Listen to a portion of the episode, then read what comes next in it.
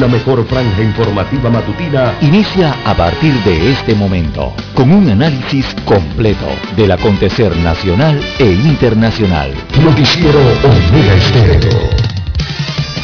Omega Estéreo Noticias.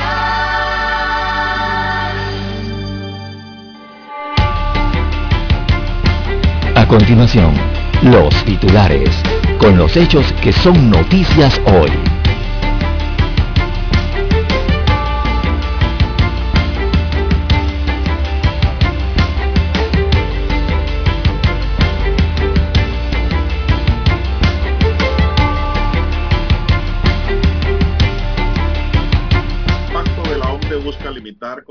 Fiscal en tributación multinacionales. Empresarios piden trasladar diálogo de la Caja de Seguro Social a la Fundación del Trabajo en asuntos de crisis de pensiones. Lotería insiste en la falta de transparencia en la gestión pública. La Dirección General considera que las actas de reuniones deben ser de carácter restringido. En Panamá se han aplicado más de 1.6 millones de dosis de la vacuna contra la COVID-19, dice el Ministerio de Salud. Laboratorio de vacuna en Panamá requiere una inversión ahora de 100 millones de dólares. Es la apuesta científica de Panamá en medio de la pandemia.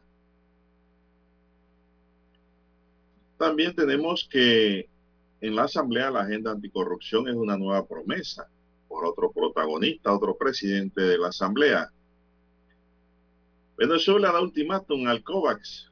O nos mandan la vacuna o nos devuelven el dinero. Esto lo dice Nicolás Maduro. También hay un análisis y titula interrogativamente la siguiente forma. ¿Debe la Asamblea Nacional conocer la renovación del contrato de PPC? Papa Francisco reacciona bien tras la cirugía por una inflamación del colon. Contagios suben 10.6% en promedio, mil casos por día. La situación, pues, a pesar de que hay algunas cuarentenas de los domingos en algunos distritos del interior del país, los números siguen creciendo y para los que no sabían, pues estamos en la tercera ola. Hay que navegar con mucho cuidado. Así es. Incendio y ola de calor siguen consumiendo parte de Canadá. Una ola de calor que afecta a Canadá en estos momentos. Castillo niega financiamiento irregular de su campaña en Perú dice que ganó limpiamente las elecciones.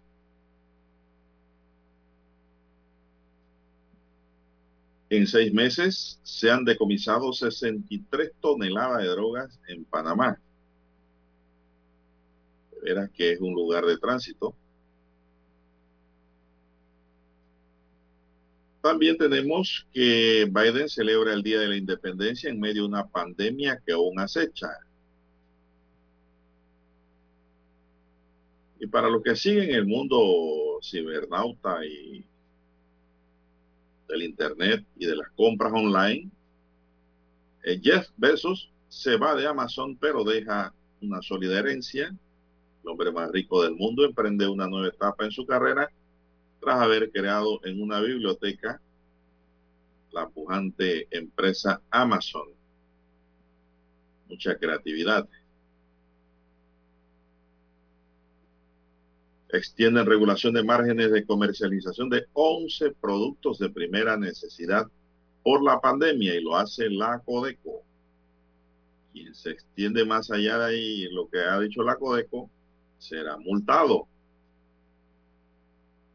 Y pues los chinos caminan por primera vez, así es, fuera de la Tierra, completaron este domingo con éxito la primera caminata espacial afuera de la nueva estación de su país en órbita alrededor de la Tierra. ¿Y por qué los chinos se fueron por allá? Porque las otras agencias no le querían dar participación a los chinos. Ellos mismos crearon todo lo que necesitaban y están allá arriba. Entonces están en el espacio ahora. Bien, estos son solamente titulares. En breve regresaremos con los detalles de estas y otras noticias. Estos fueron nuestros titulares de hoy. En breve regresamos.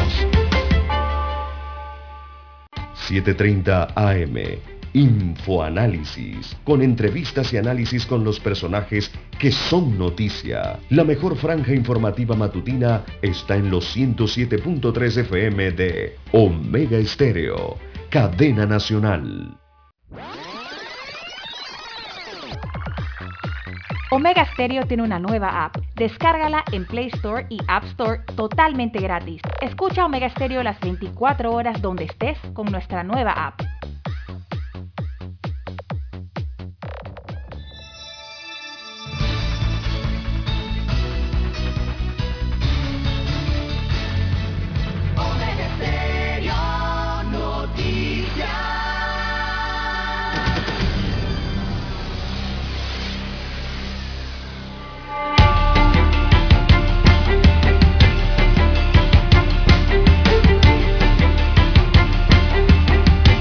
Amigos y amigas, muy buenos días. Hoy es lunes 5 de julio del año 2021. Dani Arauz nos acompaña en el tablero de controles y en la mesa informativa les acompañamos. César Lara. Y Juan de Dios Hernández Sanur para presentarles las noticias, los comentarios y los análisis de lo que pasa en Panamá y el mundo en dos horas de información. Iniciando esta jornada como todos los días con fe y devoción, agradeciendo a Dios Todopoderoso por esta oportunidad que nos brinda de poder compartir una nueva mañana y de esta forma llegar hacia sus hogares, acompañarles en sus vehículos, en sus lugares de trabajo y donde quiera que usted se encuentre. Pedimos para todos salud, divino tesoro, seguridad y protección, sabiduría y mucha fe. Con estos elementos esenciales tendrá un mejor vivir. Así es, pídalo con fe. Mi línea directa de comunicación es el WhatsApp doble seis catorce catorce cuarenta y cinco. Ahí me pueden escribir, se le pasó, ¿verdad? Se lo repito. Doble seis catorce catorce cuarenta y cinco. Ahí recibimos sus valiosas notas, ¿verdad? Información valiosa, participación valiosa y pues también ahí estamos para atenderle sus preocupaciones, tipo legales, jurídicas, ahí estamos para responderle gustosamente sin compromiso. Entonces, Lara está en el Twitter. Lara, ¿cuál es su cuenta? Bien, estamos en las redes sociales, en arroba César Lara R, arroba César R es mi cuenta en la red social Twitter. Allí puede enviar sus mensajes, sus comentarios, sus denuncias, sus fotodenuncias, también el reporte del tráfico temprano por la mañana. Recuerde la dirección arroba César Lara R en la red social eh, Twitter. Buenos días, Daniel, a usted, don Juan de Dios, todos los amigos oyentes a nivel de todas las provincias, las comarcas, el área marítima donde se nos escucha, también los que están fuera de fronteras conectados en omegaestereo.com, eh, sí, a través de la magia del Internet, también los que nos sintonizan a través del app de Omega Stereo, los que ya lo han descargado, los que no, bueno, gratuitamente lo pueden obtener desde su tienda favorita. También los amigos oyentes que nos sintonizan a través de televisión.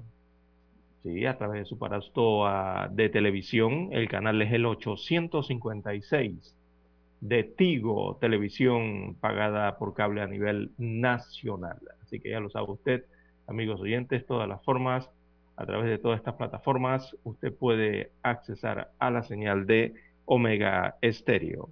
¿Cómo amanece usted, don Juan de Dios, para este lunes 5 Bueno, iniciamos de con... julio? Muy bien, muy bien. Iniciamos con la información al instante. El país comenzó a promediar esta semana epidemi- epidemiológica que va del 27 de junio al 3 de julio.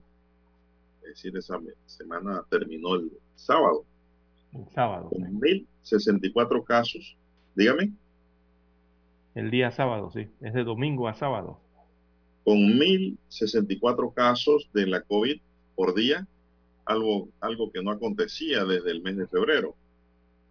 Según estadísticas del Ministerio de Salud, en los últimos siete días se reportaron 7.453 nuevos contagios lo que supone un 10.6% más si se compara con la semana anterior que va del 20 al 26 de junio. El epidemiólogo Arturo Rebollón subrayó que si hay un crecimiento semanal, como el ya mencionado, la próxima semana en lugar de promediar mil casos serán de 1100 por día. Además, advirtió que en 15 días pasamos a tener 70 pacientes en unidad de cuidados intensivos a más de 100. Definitivamente julio será un mes difícil en cuanto al manejo de la pandemia, indicó el especialista. Según el ministro de Salud, Luis Francisco Sucre, por ahora se tiene control de la situación, aunque reconoció que un 8% de positividad como el actual no es lo ideal. Sucre estuvo esta semana en Herrera y Los Santos, donde señaló preocupación por los índices de contagios. Desde hoy en los distritos de PC y Chitré y La Chorrera en Panamá así como Penonomé y Agua Dulce, regirá una cuarentena total dominical. Esta semana hubo 48 decesos, más que la anterior. Ayer se contabilizaron 7. Julio supone un desafío para el país en cuanto al manejo y control de la pandemia generada por la COVID-19, ya que la tercera ola podría alcanzar durante este mes su punto más alto. El epidemiólogo Rebollón lo define como un mes complejo y difícil si se toma en cuenta que actualmente hay una aceleración y crecimiento continuo de nuevos casos que ronda el 10% cada semana que pasa. Así es, don César, siete fallecidos en el día, eh, 1.317 casos positivos nuevos ayer, eh, fallecidos total, llevamos 6.567 lamentablemente por esta enfermedad. Se aplicaron ayer 14.113 pruebas. No sé si tienen información adicional sobre este tema. Entonces, bueno, así es, don Juan de Dios. Eh, todo va en ascenso, eh, lastimosamente. Eh, la pandemia continúa su estado, su estado de expansión, como bien señala el epidemiólogo Rebollón. La tercera ola sigue en crecimiento sostenido desde principios de junio y se mantiene. Así, según las estadísticas que nos da el Ministerio de Salud eh, para este mes de julio, igualmente se observa un, hay un notorio aumento de los fallecimientos en la última semana, eh, como te bien señala 53, se mantiene la positividad superior al 8% y las alertas, las alarmas se mantienen por los contagios de COVID-19 entre los jóvenes menores de 20 años de edad. Repito, entre los jóvenes que son menores de 20 años de edad, que allí es, eh, estos son los que siguen disparando los nuevos contagios por el virus en el país. Eh, e, esa incidencia con, este grupo etario empezó eh, tímidamente el mes pasado. Este grupo etario es el que compone a los infantes, a los jóvenes, adolescentes. vemos que el porcentaje de positividad va en ascenso y repito, la población más joven es la que aporta el mayor número de casos nuevos que se registran de COVID-19 respecto a los otros grupos de edad. don Juan de Dios, nosotros sabemos que la gente está exhausta, y, no quiere más restricciones. Pero el virus no se cansa, el virus está allí. En los datos, en las estadísticas, vemos que los contagios eh, suben. Hay, hay que poner de nuestra parte, la población tiene que poner de su parte, hay que poner de nuestra parte empezando por los más jóvenes, quienes lastimosamente vienen presentando una conducta menos responsable en el país. Y lo otro es que eh, las estadísticas nos indican es que algunos pobladores, eh, eh, realmente hay, como una percepción equivocada de que entre la mayor parte de la población, y esto está en que mucha gente piensa que la mayor parte de la población del país estará vacunada en pocas semanas o en poco tiempo. Tendremos ya quizás totalmente vacunada a la población y piensan que con eso se acabaría la pandemia.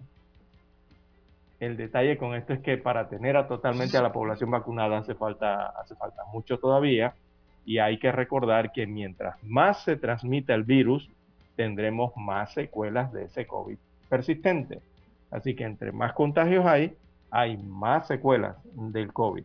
Lo que hay que hacer es tratar de bajar los contagios para evitar que esas secuelas sean las más negativas, ¿no? Que es la triste cifra que damos eh, todos los días del aumento de los fallecidos. Vamos a una Hay que hacer la pausa y retornamos. Noticiero Omega Estéreo. La mejor franja informativa matutina está en los 107.3 FM de Omega Estéreo. 5.30 AM. Noticiero Omega Estéreo. Presenta los hechos nacionales e internacionales más relevantes del día. 7.30 AM. Infoanálisis. Con entrevistas y análisis con los personajes que son noticia. De 8 y 30 a 9 y 30 de la mañana. Sin rodeos. Con Álvaro Alvarado. De lunes a viernes. Por Omega Estéreo.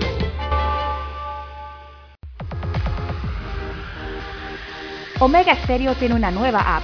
Descárgala en Play Store y App Store totalmente gratis.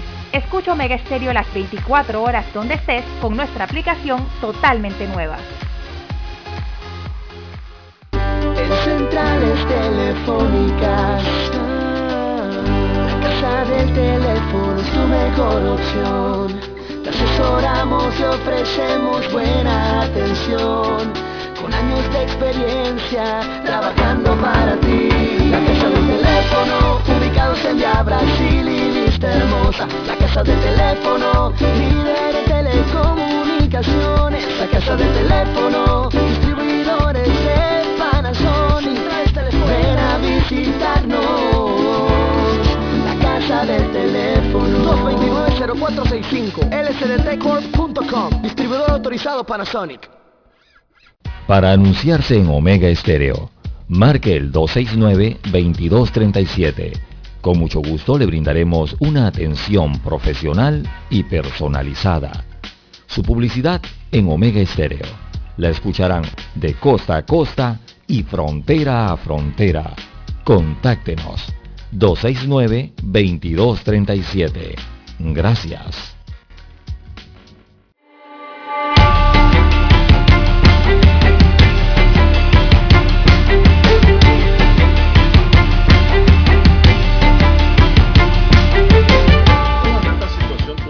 César, se pregunta a la gente, bueno, ¿qué hacer? Bueno, tenemos que seguir haciendo lo que sabe- sabemos hacer, ¿no? ¿Qué hacer para el doctor Rebollón? Dice el doctor que en provincias como Herrera, Los Santos, Veragua y Chiriquí, donde hay un alto índice de contagios, hay que establecer estrategias agresivas. Si no se hace algo agresivo, esto no parará. Y dice el médico, y no me refiero a cierres o restricciones de movilidad, sino a una prevención y promoción de la salud agresiva. Claro que sí. Después de 16 meses de pandemia hay rebeldía entre las recomendaciones de cierre y hay que ser inteligentes, es decir, hacer cosas que la gente no se percate que los estás ayudando a controlar el virus, explicó el médico. No obstante, recordó que en julio se recibirán un millón de dosis de vacuna y esto sería una gran arma para proteger a la población contra hospitalizaciones o formas graves de la enfermedad. Aunque parezca repetitivo, hay que seguir insistiendo con la población hasta que alcancemos la inmunidad de rebaño, concluyó Rebollón. Exacto. Así es. Es lo que, se- lo que señalaba don Juan de Dios de que eh, muchas personas, digo, eh, hay que, están poniendo la esperanza en la vacuna, pero el problema es que todavía no están vacunados, ni que la mayor población está vacunada todavía. Aún falta para eso. Entonces se están confiando en ese sentido, de que creen que la vacuna ya les llega en pocas horas, en pocos días, y esa vacunación va a tomar tiempo todavía. Y en ese tiempo que tome eh, llegar a ese gran porcentaje de vacunación, si permitimos que el virus siga y siga circulando con mayor frecuencia, entonces es lo que les señalo, va- vamos a tener secuelas o consecuencias de que ese virus, eh, esa incidencia o ese aumento de frecuencia eh, eh, se, se registre, ¿no? Si mantenemos eso, entonces vendrán restricciones, vendrán lastimosamente más hospitalizados, más fallecidos, esas serían las, las eh, secuelas eh, que no queremos, por supuesto, ¿no? Pero ¿de qué vale que tengamos una población rebañada ya, vacunada, en otras palabras, y no seguimos los parámetros de bioseguridad? Correcto. Igualmente los hospitales van a seguir llenos. Igualmente va a haber colapso. Yo creo que en la, en las medidas de bioseguridad está el secreto de poder combatir esto, Lara. He entrado a lugares de comercio en donde el termómetro no sirve, no tienen gel ni alcohol en la entrada, el pediluvio no existe ya. Amén de que hay algunos termómetros que cuando algunas personas entran suena la alarma y no pasa nada, la gente pasa de todas maneras y nadie le dice nada. No hay seguridad para eso.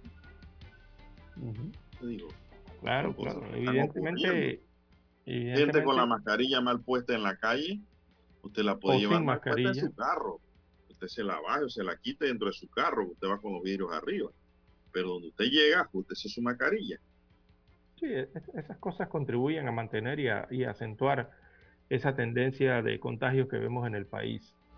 Eh, es así. Cuando y evitar las aglomeraciones, Lara, evitar aglomeraciones.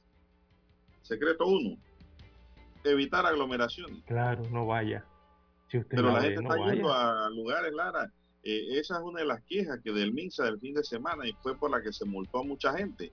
Mire las galleras, ¿cómo andan? Sí, muchos locales están siendo, Lara, eh, multados porque no mantienen el aforo que ha ordenado el ministerio.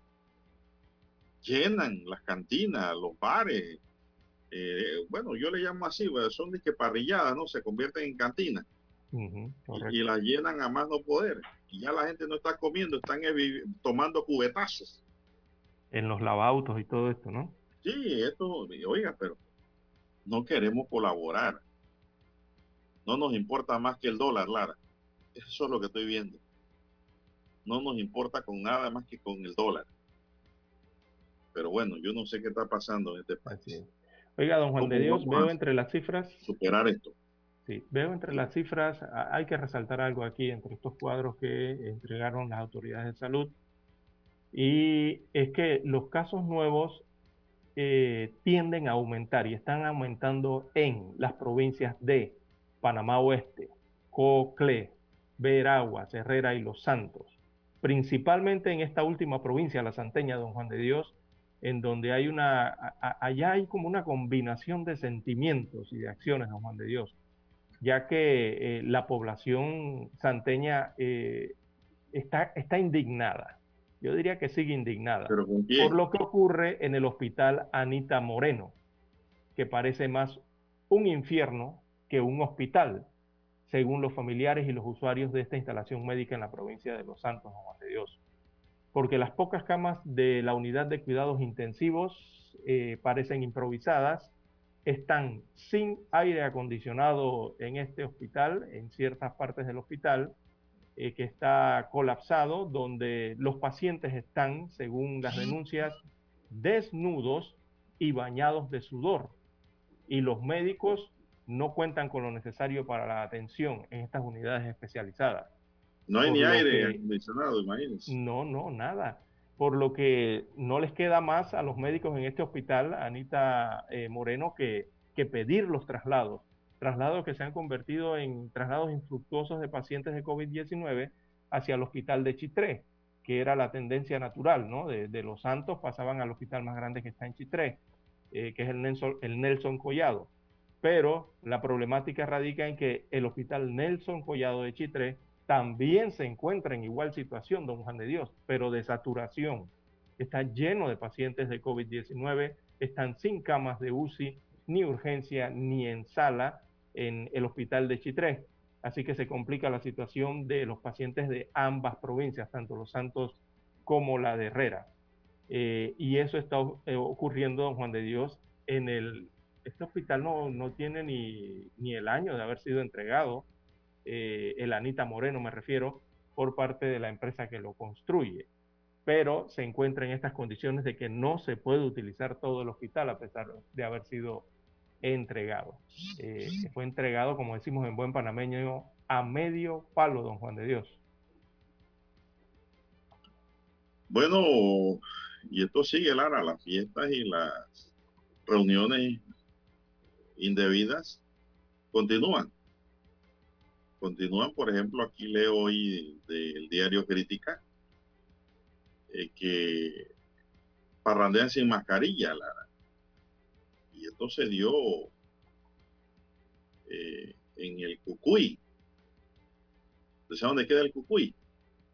Es el Cucuy de, en San Miguelito, ¿no? Sí, señor. Ok. Allí dice que hubo una parranda muy grande y sin mascarilla, oiga. O claro, lógico, que si están bebiendo, ¿qué van a ponerse mascarilla, Lara? Se les olvida. Se les olvida o, es un, un, atraso entre llevarse el trago de la mano a la boca. Exacto. Panamá solo hace dos días, dice el Ministerio de Salud, a través de su titular, realizó el llamado a la población para mantener el autocuidado, ya que confirmó que Panamá está entrando en una tercera ola de contagios, pero eso parece haber caído en oídos sordos. Las rumbas clandestinas y el no cumplimiento del distanciamiento social y uso de la mascarilla se han incrementado en las últimas semanas. En caso más reciente, un multitudinario grupo de personas participó en lo llamado, llamado parking. Así es, toda la noche del sábado, en el Cucuy, en Cerro Batea, distrito de San Miguelito. Así que, pues, los videos que se subieron a redes y encima de eso suben los videos, Lara, para que vean que están en algo, ¿ah? Están gozosos. Algunos residentes de Cerro Batea denunciaron esa parranda a la policía, pero cuando los uniformados llegaban al lugar, los participantes del parking apagaban la música y se escondían una vez la policía se iba, salían de sus escondites y nuevamente arrancaba la rumba. Así se fue, dice, toda la noche de Tolara. Imagínense. Esa es otra, que la fiesta ahora la hacen a oscura, ¿te sabían? Sí. Apagan las luces y están ahí, una fiesta, pero no, es fiesta sin luces. En medio de la oscuridad, para, por si la policía viene, huyen y no lo ven esto no, esto no se trata de relajo, hombre. Yo no sé. Y te aseguro que la mayoría de esa gente tienen bono y tienen vale digital. Te lo aseguro, Lara. no es, y ya están matriculados, lo más seguro, en seminario del INADE. Sí, porque se acabaron rápidamente el primer día los cupos para los seminarios. Bien, hasta ayer se habían aplicado 1.600, perdón, 1.600.437 dosis de vacunas según las los autoridades de, salud. los jueces de paz tienen que pasar el listado al Ministerio de Salud de la gente sorprendida. Sí, para, eh, para, que el Ministerio de Salud lo pase a la AIG y lo saquen del vale o el bono digital. Exactamente. Los que incumplen las medidas de bioseguridad. Así es. Eh, 1.600.437 dosis de vacunas aplicadas según el MINSA. Esto se refiere a primeras dosis, a la cantidad total, eh, perdón, a la cantidad total de vacunas administradas. Eh, pueden ser primeras o segundas dosis. Ahí está el total. El MINSA también informa que ante el inicio de la vacunación con Pfizer BioNTech a personas desde los 40 años, solo serán inoculados los residentes de la comunidad anunciada previamente y que aparezcan en el padrón de vacunación de los circuitos. O sea que les están anunciando a la comunidad que no se permitirá lo que ha ocurrido con la vacuna Pfizer, perdón, la vacuna AstraZeneca. De que las personas llegaban a los centros de vacunación, don Juan de Dios, sin estar inscritas y bueno, allí los vacunaban de todas maneras. Eh, con esta Pfizer BioNTech eh, señala el MINSA que no será así. Ah, porque la este AstraZeneca la gente no, no le da demanda. Exacto, esta sí, sí le van a llover como abejas al panal. Y es una buena vacuna, lo que no sabe la gente. En este sentido, resaltan que eh, los eh, padrones de los circuitos 7.1 en Los Santos y 8.8 en San Francisco cerraron el día viernes. También eh, se reveló que desde el aeropuerto de Tocumen, allí retomó sus actividades se han realizado 156.017 pruebas y se han detectado un total de 1.630 30 viajeros positivos a lo largo del trabajo que han hecho en el aeropuerto de Tocumen. Así que básicamente así están las cifras del COVID-19 en nuestro país. Bueno, y la, bueno, y, Lara, la cuarentena ayer fue fuerte. Eh, por ejemplo, en Santiago y Penonomé se cumplió, todo cerrado, nadie se movía. Así es. En Aguadulce también, y eso lo pude ver porque estuve por Santiago el fin de semana Acá en Coclé, eh, profesionales. Estricto cumplimiento. Sí, y pues, cuando regresaba ayer vi que todo estaba cerrado, Lara. Patrullas patrullando dentro de, la, de los distritos, buscando a alguien que violase la, la cuarentena total distrital. Y pues eso está pasando porque la gente no se está cuidando, se están contagiando en exceso. Vamos a la pausa para escuchar nuestro himno nacional.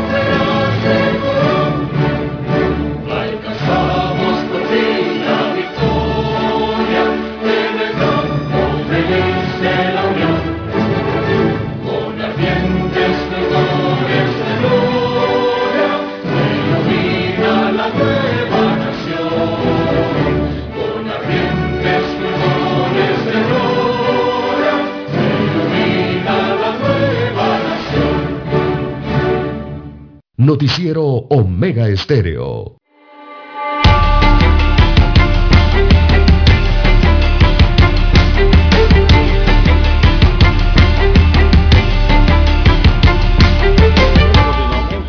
Me escribe un oyente que va hacia Changuinola, dice, pero al pasar por David se percata que la gente está en la calle como caballo con jáquima.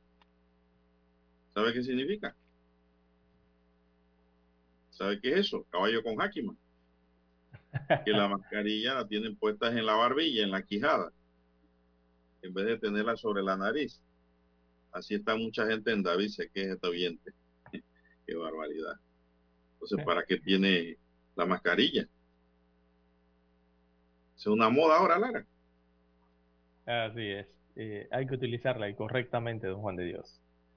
Bien, nos preguntan del circuito 88. Eh, bueno, esa vacunación arranca hoy Eh, esa vacunación va de 7 de la mañana a 6 de la tarde. Perdón, es el horario de vacunación que ha establecido el Ministerio de Salud. Y les reiteran lo mismo, don Juan de Dios, que eh, solo serán inoculados los residentes de la comunidad anunciada. Esto es para el corregimiento de San Francisco en el distrito de Panamá, en la provincia de Panamá. Y el grupo etario es los mayores de 40 años de edad que hayan, se hayan registrado en los últimos días en la plataforma esta para eh, las vacunas eh, que tiene el Estado central, eh, los que ya les aplicaron y les informaron de las citas. Si en tal caso, la, bueno, la página no, no está caída o algo por el estilo, se les ha pedido a los residentes mayores de 40 años de edad de este corregimiento de San Francisco, ciudad capital, eh, que también podrían ser atendidos a través de la, si usted lleva algún recibo de, del servicio de agua potable que tenga su nombre, ¿verdad? Su dirección, su nombre, o un recibo de, las compañías eléctricas que tenga su nombre, en el cual ellos puedan revisar esto y cotejarlo con el padrón electoral del circuito, porque en base a eso es que se está haciendo la vacunación. Allí es a través del Tribunal Electoral y ese padrón que se coteja los que son mayores de 40 años de edad que residen en ese corregimiento y que por ende podrían eh, ser vacunados. Así que, bueno, esa es la de Pfizer BioNTech, sí, eh, vale, la aclaración, la de Pfizer BioNTech que inicia hoy para los mayores de 40 años de edad, algunos de los centros de vacunación en San Francisco. Porque la AstraZeneca es más rápida y efectiva y solamente tienes que llevar tu cédula. Exacto, y es voluntaria, ¿no? Así eh, Así que algunos centros de, vacunación allá en San Francisco, Don Juan de Dios, en la capital, serían eh, eh, el colegio que está en San Francisco, el Belisario Porras, y el otro es eh, la Isabel Herrera Ovaldía, ¿verdad? El colegio Isabel Herrera Ovaldía también es otro de los perdón, puntos de vacunación establecidos para esta vacunación registrada con Pfizer BioNTech. Así es, así es, don César. Con la AstraZeneca usted lleva su cédula y lo que le van a preguntar en la entrada es que si ha sido hisopado en los últimos 15 días y si ha sido vacunado contra la influenza en los últimos 15 días. Si no ha sido hisopado ni vacunado contra la influenza, lo van a vacunar con la AstraZeneca, que es la que usted busca, ¿no? De lo contrario, le van a decir que vuelva después.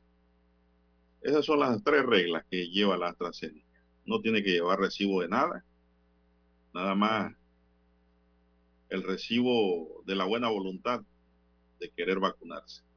De paso, informo aquí que la Junta Comunal de Rufín Alfaro da a conocer que la vacunación en la escuela Pedro J. Meglio ha sido suspendida hasta segunda orden.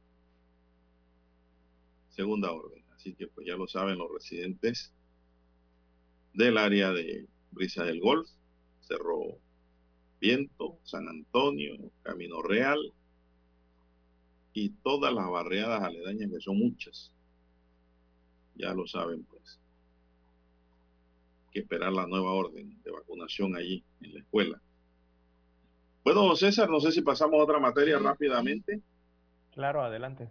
El juzgado segundo liquidador de causas penales que dirige la juez eh, Lorena Hernández ha programado del 20 al 23 de julio de 2021 a las 10 de la mañana una audiencia preliminar por los supuestos sobrecostos en la construcción de la autopista Raiján La Chorrera. Don César, tanto que hablamos de eso aquí. ¿eh?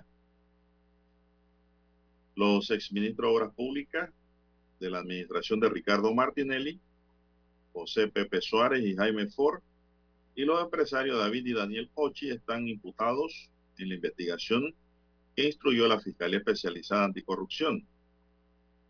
En total, ocho funcionarios y tres particulares han sido imputados en este proceso que empezó en 2015 por una supuesta lesión patrimonial de 7.9 millones de dólares, según información que se desprende del portal digital del Ministerio Público en la sección de casos de alto perfil. La investigación se inició como consecuencia de un informe que presentó la Comisión de Infraestructuras Públicas de la Asamblea Nacional de Diputados que reflejaba un sobrecosto entre 50 mil y 60 mil dólares en cálculos de construcción. La Fiscalía Anticorrupción también investigó un adelanto millonario que otorgó el entonces gobierno de Martinelli para las obras de ampliación y rehabilitación de la autopista Rayán La Chorrera, que utilizada para la compra de un medio de comunicación, supuestamente, dice el periódico. El proceso estuvo paralizado durante 10 meses y 27 días a la espera de una audiencia preliminar. La Fiscalía Anticorrupción elaboró la vista fiscal con solicitud de llamamiento a juicio contra todos los imputados en la investigación con cargos de especulado. La obra adjudicada en el año 2010 a TCT eh, de los hermanos Ochi por un costo de 152 millones de dólares terminó costando 161 millones de dólares según se desprende de la investigación de la Fiscalía Anticorrupción. Bueno, aquí no están los nombres, pero aquí también hay otros funcionarios del MOP implicados y también de la Contraloría, don César. Así es. De la Contraloría. Así es. Hay más eh, funcionarios implicados y esto de, y esto de los escandalosos, eh, de estos resultados escandalosos de estas licitaciones, ¿no? Eh, que ya señalábamos aquí en Omega hace años anteriores, que cada kilómetro de, de estas autopistas terminaba costando el doble, el doble, la verdad. Y, no era por culpa de la, ni de la mano de obra, ni del tema del salario en el país, no, no, era por otras situaciones eh, que se estaban eh, registrando ¿no? y que fueron investigadas posteriormente y que ahora entonces van a los tribunales. El conocido bypass que se hace con las obras públicas. Bien, tenemos que hacer la pausa, don Juan de Dios, y retornamos. Somos Omega Estéreo. 40 años siendo la cadena nacional en FM Estéreo, pionera en Panamá.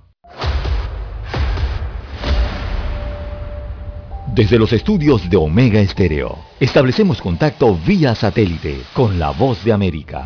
Desde Washington, presentamos el reportaje internacional.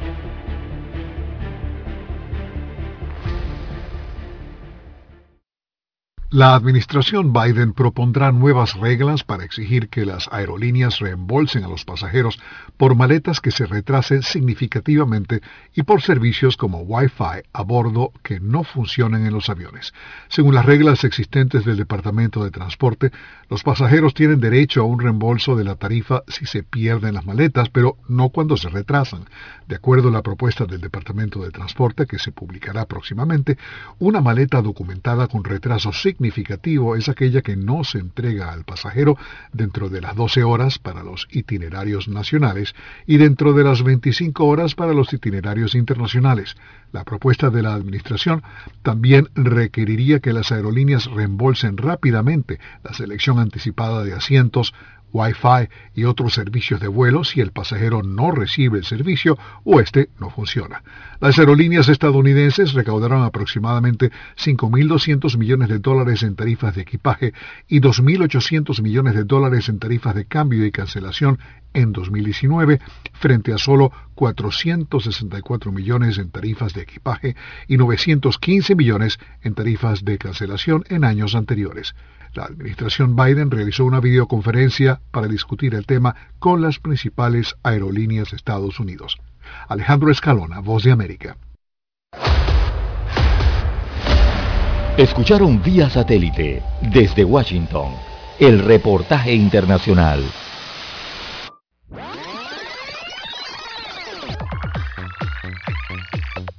Omega Stereo tiene una nueva app. Descárgala en Play Store y App Store totalmente gratis. Escucha Omega Stereo las 24 horas donde estés con nuestra aplicación 100% renovada.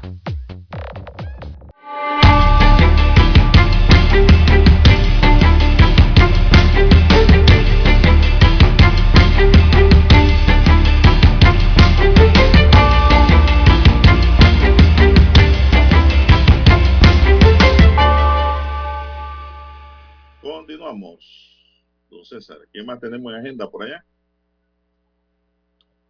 Bien, don Juan de Dios. Bueno, desde provincias centrales, eh, acabamos de recibir un informe aquí rapidito. Eh, bueno, el informe que nos envía el Ministerio de Salud a través de la provincial acá. Y para los coclesanos hay que informar que, bueno, lastimosamente se registra otro fallecimiento por COVID-19, según estos datos entregados la noche de ayer. Eh, fallece otra persona por la enfermedad en el corregimiento de Barrios Unidos. Esto queda en el distrito de Aguadulce, en la provincia de Coclé.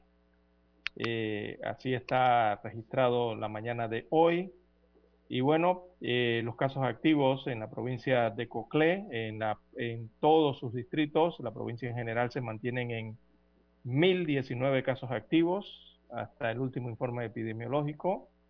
En cuanto a los hospitalizados, hay 25 y los nuevos casos o los casos detectados en las últimas 24 horas fueron 40 a través de las pruebas que se aplican en los hospitales eh, coclesanos. En la UCI, en las salas, que son cifras importantes, Hospital Rafael Esteves, eh, hay, está copada, don Juan de Dios tiene cinco pacientes en la unidad de cuidados intensivos, el Rafael Esteves, destinada a COVID-19, y eh, han sido trasladados dos pacientes a hospitales en Ciudad de Capital debido a la gravedad de la eh, enfermedad que se atiende. Así que hay 12 en sala en Agua Dulce y 11 pacientes en sala en el Hospital Aquilino Tejira de Penunomé. Así están las cifras entonces para la provincia de Cocle respecto al COVID-19. Bien, las 6.17, 6.17 minutos eh, de la mañana en todo el territorio nacional. Bueno, 11 personas quedaron detenidas y otras dos deben reportarse periódicamente mientras investigan las operaciones de una célula compuesta por trabajadores portuarios y ferroviarios en Colón que aprovechaban sus puestos para meter droga en contenedores con destino a Europa y Estados Unidos. Esta célula fue desmantelada en la denominada Operación Master, que, en donde se decomisó bienes y dinero por un valor de 406.455 dólares, es decir, casi medio millón. Entre diversos grupos de imputados hay un santero, un, un ganador de un concurso de belleza masculina llamado Mr. Panamá, un sujeto nombrado en la Asamblea Nacional, y el dueño de un taller. Faltan por procesar varios otros individuos, tres de los cuales ya están detenidos por otros delitos. Uno más está prófugo y otro huye del país. En conversaciones telefónicas que fueron intervenidas por las autoridades se escuchan que hablan sobre alguien a quien apodan el viejo, pero nunca lo identifican de nombre. Se cree que el viejo es la persona que coordinaba entre los narcos colombianos y la célula en estas conversaciones también se hacía mención de la bestia, que era un vehículo con gran capacidad de esconder cocaína, destacó el diario Panamá Press. Oh, ¿Cuál será esa bestia? Dígame. ¿Cuál será esa bestia? ¿Será un automóvil 4x4 o un camión bueno, tractor? acuérdese que, acuérdese que es un automóvil, indudablemente, porque así le llamaban al, carro del number one en Estados Unidos, el mm, carro de Obama. Bueno, así están las cosas. Y todos trabajaban, Lara. Todos tenían su trabajito. Sí, aquí hay unos implicados, eh, bueno, conocidos, ¿no? Eh, en el ámbito artístico en Panamá, otros en el ámbito político y que tienen muy buenos salarios. Sí. Y no ganan salario mínimo, don Juan de Dios. Y están implicados en esta operación. Imagínese usted. Qué necesidad, ¿verdad? Bueno, él dice que el que la tentación es grande y el diablo es puerco.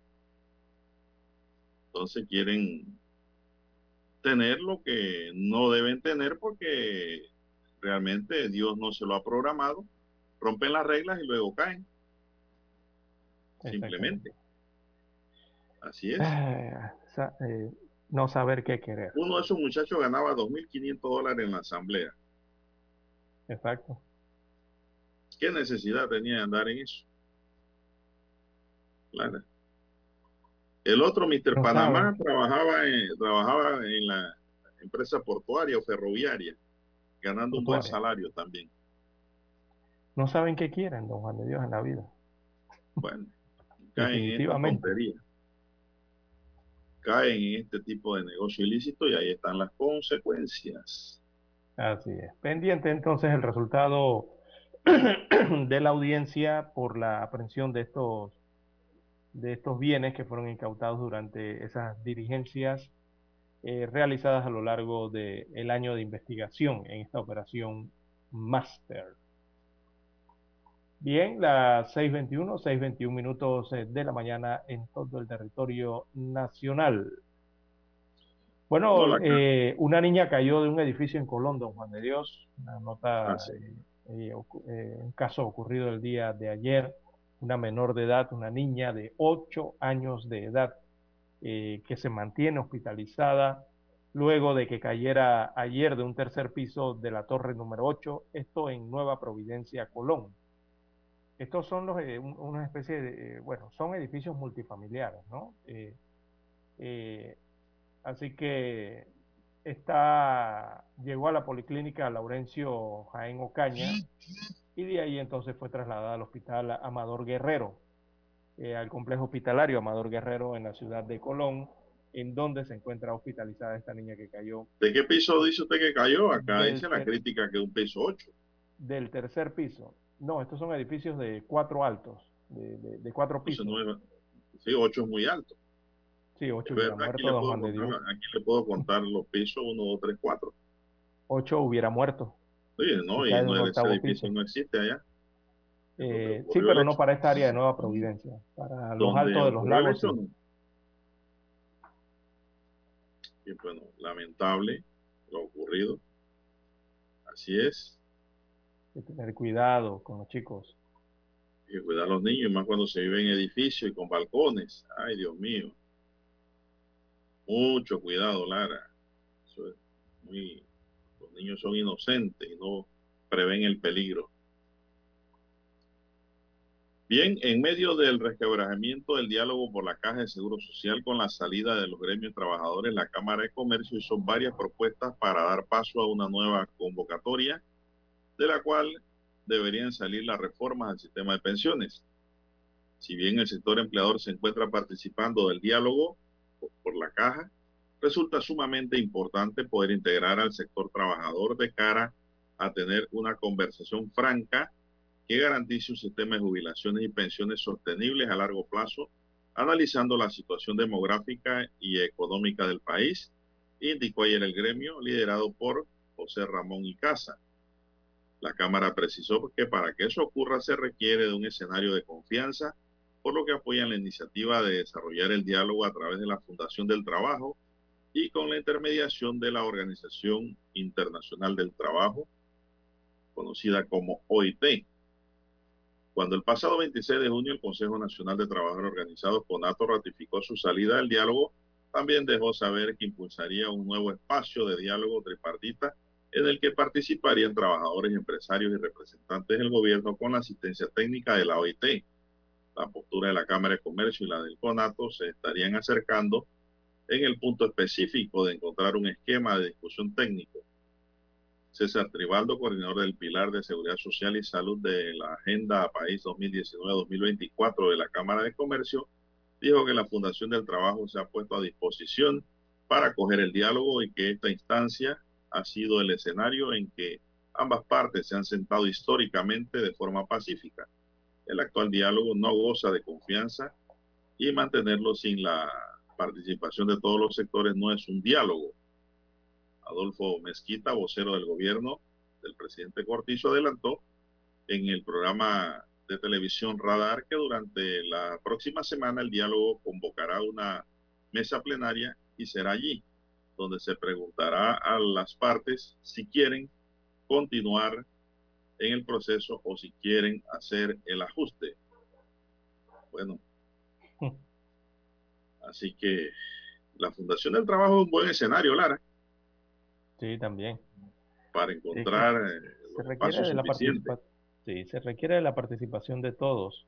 Eh, en los últimos análisis que se, han hecho y que han llevado a algún tipo de modificación o cambios en el tema de la seguridad social, en esta parte que tiene que ver con las pensiones, eh, en los últimos años o en gobiernos anteriores, los gobiernos han llamado a la Organización Internacional de Trabajo, don Juan de Dios, y a sus expertos en estos temas, y, han participado, han ayudado, han asesorado, han, dado ideas eh, en esos años eh, en cuanto a cómo mejorar la situación que presenta el IBM del Seguro Social en Panamá. Eh, pensaba yo que iba a ser uno de los primeros que iba a estar sentado en esta mesa del diálogo por la Caja del Seguro eh, Social eh, a través de una invitación eh, del país, ¿verdad? Pero miren lo que nos encontramos, don Juan de Dios, que hay una pelea es por decidir si, si vienen o no, si los invitan o no, si les dan la silla o no. esto no es el escenario, esto no es el escenario que se requiere para tratar este tema de la caja del Seguro Social, un tema que debe ser tratado eh, con una amplia mayoría, don Juan de Dios, eh, un diálogo de, ideas de todos, de todas partes, que vengan de todas partes para tratar de encontrar eh, algún camino que ayude a aliviar la situación que tiene este programa de invalidez, vejez y muerte, que está herido, don Juan de Dios, y está herido de muerte, si, si no se le presta la atención debida. Ya viene sangrando desde hace rato tiene como paciente eh, delicado desde hace rato. Y bueno, eh, se presenta otra oportunidad para tratar de hacer algo por él y vemos que en la mesa lo que hay es, eh, don Juan de Dios, es como especie de desunión o se cierran las puertas a actores que deberían estar allí, como la Organización Internacional de Trabajo. Vamos a una pausa para escuchar el periódico. Noticiero Omega Estéreo. 7.30 AM. Infoanálisis. Con entrevistas y análisis con los personajes que son noticia. La mejor franja informativa matutina está en los 107.3 FM de Omega Estéreo. Cadena Nacional. Desde los estudios de Omega Estéreo, establecemos contacto vía satélite con la voz de América. Desde Washington, presentamos el reportaje internacional.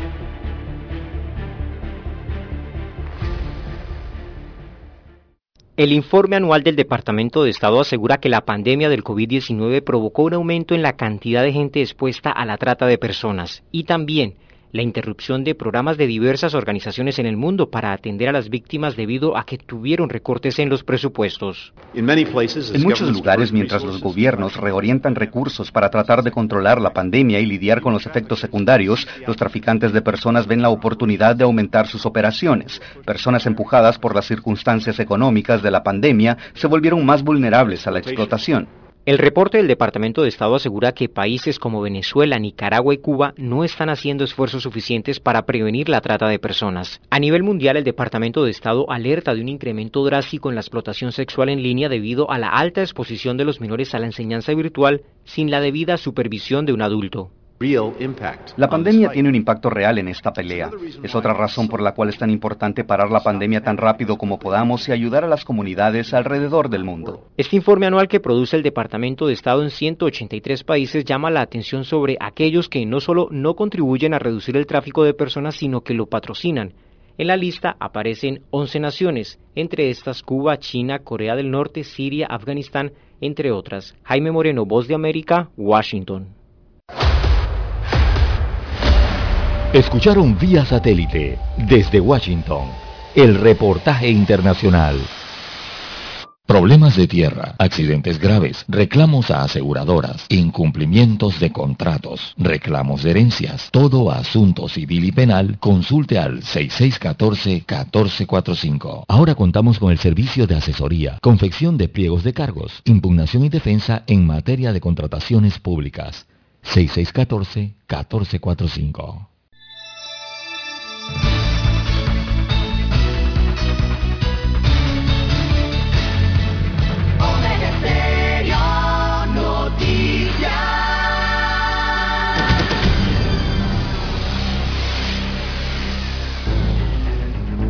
Las noticias impresas en tinta sobre papel. Con ustedes. Escuchando el periódico. Los titulares de las primeras planas de los diarios estándares de circulación en Panamá.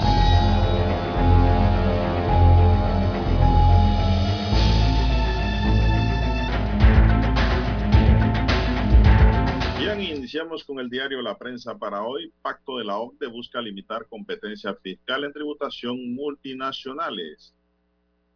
El acuerdo alcanzado en el seno de la Organización para la Cooperación y el Desarrollo Económico, OCDE, el primero de julio, busca que las empresas multinacionales paguen impuestos donde operan y obtienen beneficios y trata de limitar la competencia fiscal de los países a través de una tasa impositiva mínima para las grandes corporaciones transnacionales.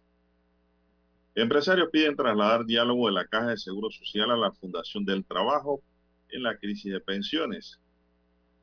Lotería insiste en la falta de transparencia en la gestión pública. La Oficina de Asesoría Legal de la Lotería Nacional de Beneficencia, institución que dirige Gloriera del Río, considera que las actas de la Junta Directiva de esta entidad deben tener carácter confidencial y acceso restringido.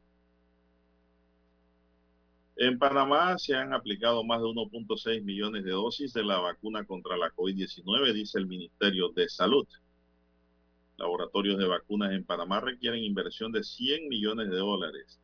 La apuesta, científica de Panamá en medio de la pandemia es crear un centro regional de innovación de vacunas y de biofármacos cuyo costo estimado es de 100 millones de dólares.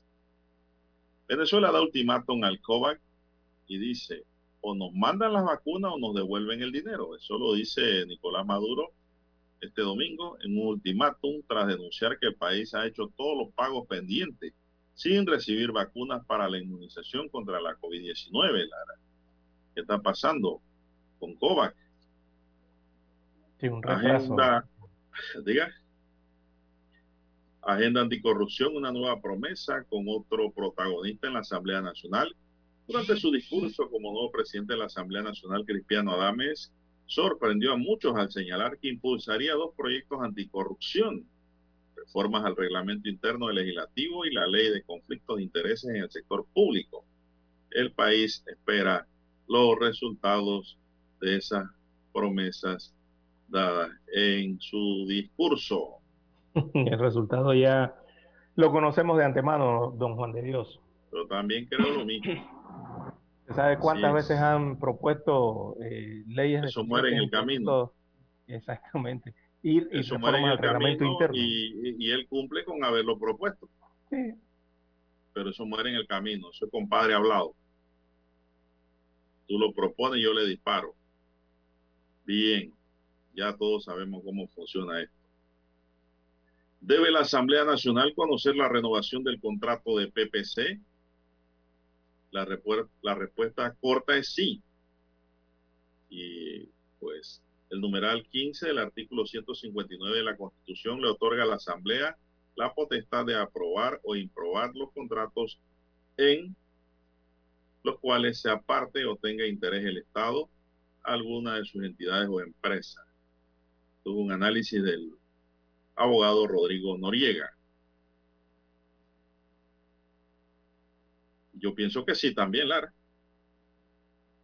Claro que Aunque sea renovación, hay nuevas condiciones. Exactamente. El Papa está en buen estado tras operación de colon y permanecerá internado siete días. Los pueblos indígenas eran guardianes de la Amazonia Occidental. Se logra acuerdo para liberar el barco que bloqueó el canal de Suez. Restituyen a México piezas arqueológicas prehispánicas.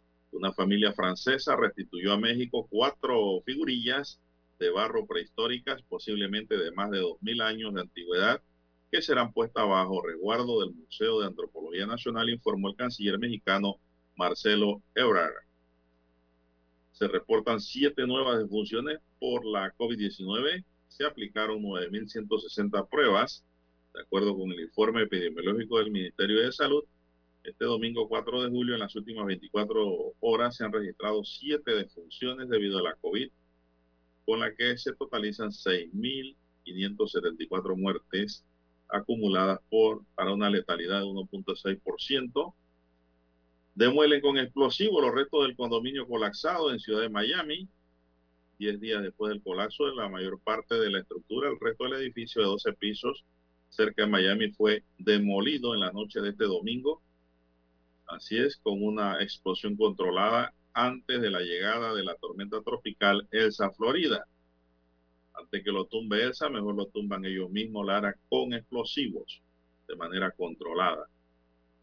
Convención constitucional en Chile se instala en medio de protestas. Castillo niega financiamiento irregular en su campaña política en Perú. En seis meses se han decomisado 63 toneladas de droga en materia de narcotráfico en Panamá. Así es. Y Biden celebra el Día de la Independencia en medio de una pandemia que aún acecha. El presidente de Estados Unidos, Joe Biden, realiza una gran fiesta este domingo por el Día de la Independencia en la que cantó victoria frente a la COVID-19 pese a que persiste en zonas del país en donde la pandemia se mantiene.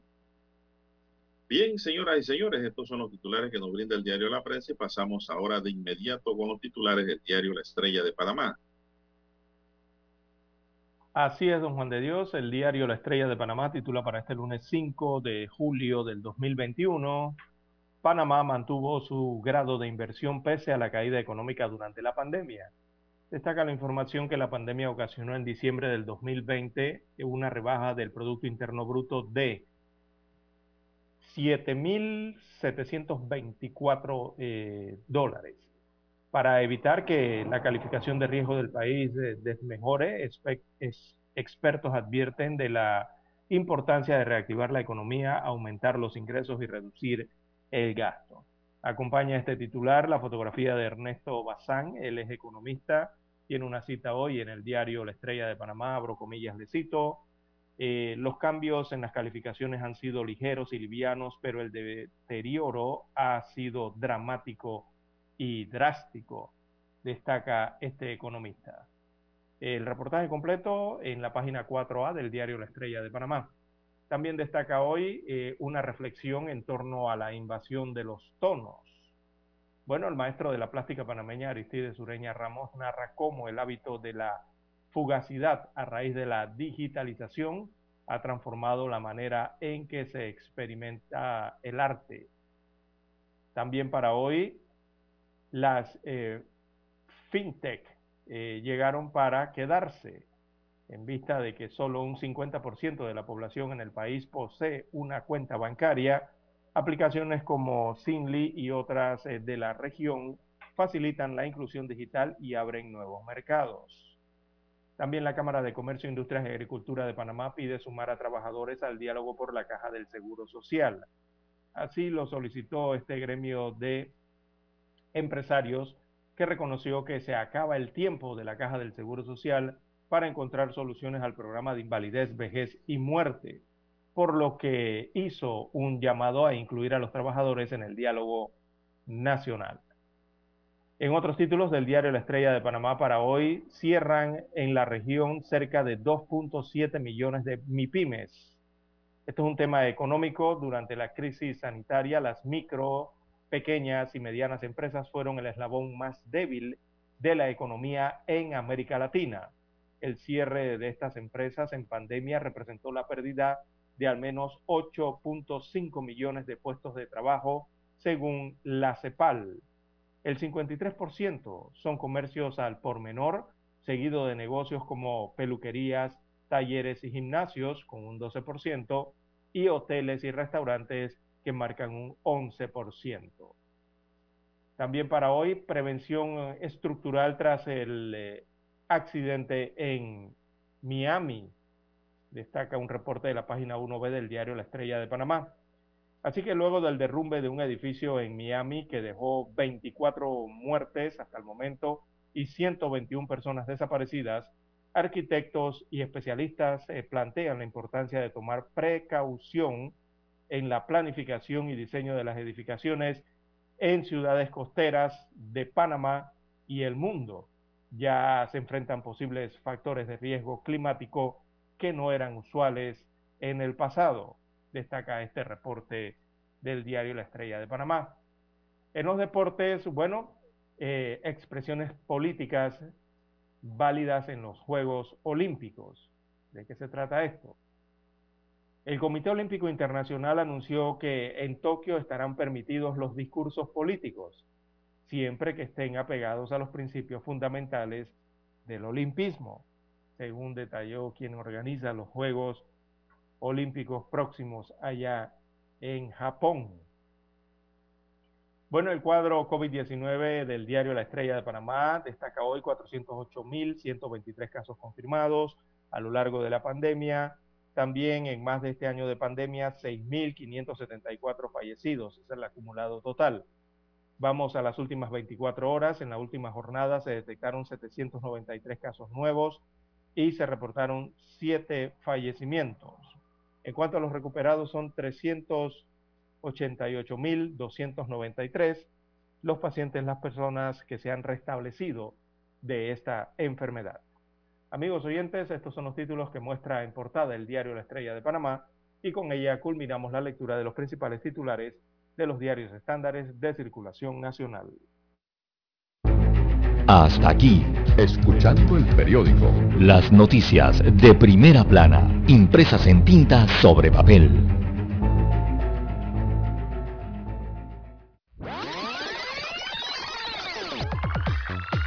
Omega Stereo tiene una nueva app. Descárgala en Play Store y App Store totalmente gratis. Escucha Omega Stereo las 24 horas donde estés con nuestra nueva app.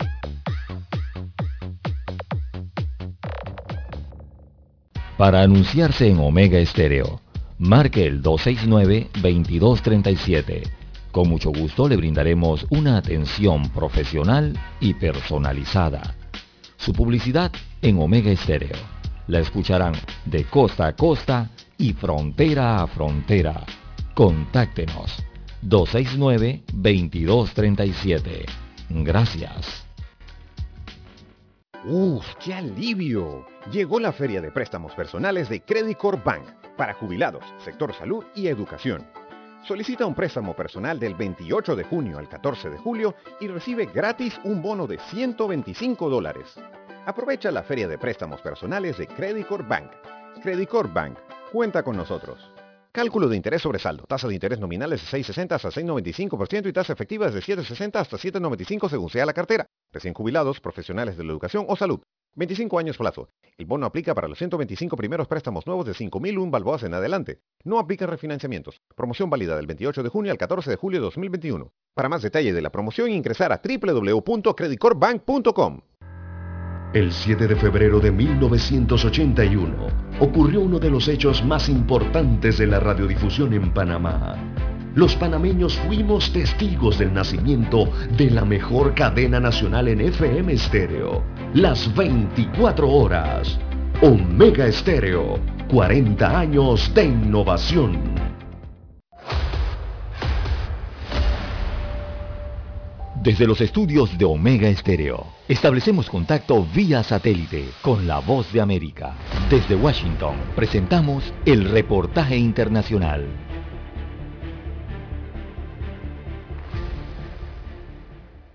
El Independiente Observatorio Ciudadano COVID-19 en Nicaragua informó recientemente que reportes sobre niños aparentemente contagiados y la afectación severa de la pandemia entre jóvenes son compatibles con la posible presencia de variantes del COVID-19 en el país. Sin embargo, es una información que no se puede comprobar por el sigilo con el que el gobierno mantiene los datos oficiales prácticamente ocultos. No obstante, el doctor José Vázquez, presidente de la Unidad Médica Nicaragüense, sostiene que en el país se experimenta un repunte de casos posiblemente asociado con las variantes del nuevo coronavirus. Estamos experimentando un repunte de casos posiblemente asociado con la diseminación con las nuevas variables más contagiosas que ya circulan en Centroamérica. Las variantes de preocupación originadas en Brasil, Reino Unido, la India y Sudáfrica ya han sido reportadas en países vecinos como Costa Rica, Honduras o Panamá y el epidemiólogo Álvaro Ramírez dijo a La Voz de América que el silencio del gobierno y las entidades de salud únicamente incrementa la posibilidad de contagio entre la población. Entonces, si no hay reportes oficiales de PCR, pues obviamente el pueblo nicaragüense está batallando contra, primero, un enemigo que no se sabe dónde se está moviendo, qué está pasando, y no sabemos todas las variantes a las que el pueblo está expuesto en este momento. Hasta ahora el Ministerio de Salud únicamente registra 8.178 casos de COVID-19 y 191 muertes, cifras que son rechazadas por los médicos independientes. Daliano Caña, Voz de América, Nicaragua. Escucharon vía satélite desde Washington el reportaje internacional. En 1981 apostamos a la calidad del sonido FM estéreo. Omega. En 2021 seguimos a la vanguardia. Esta es la generación Omega. Somos Omega Estéreo. 40 años siendo la cadena nacional en FM estéreo pionera en Panamá.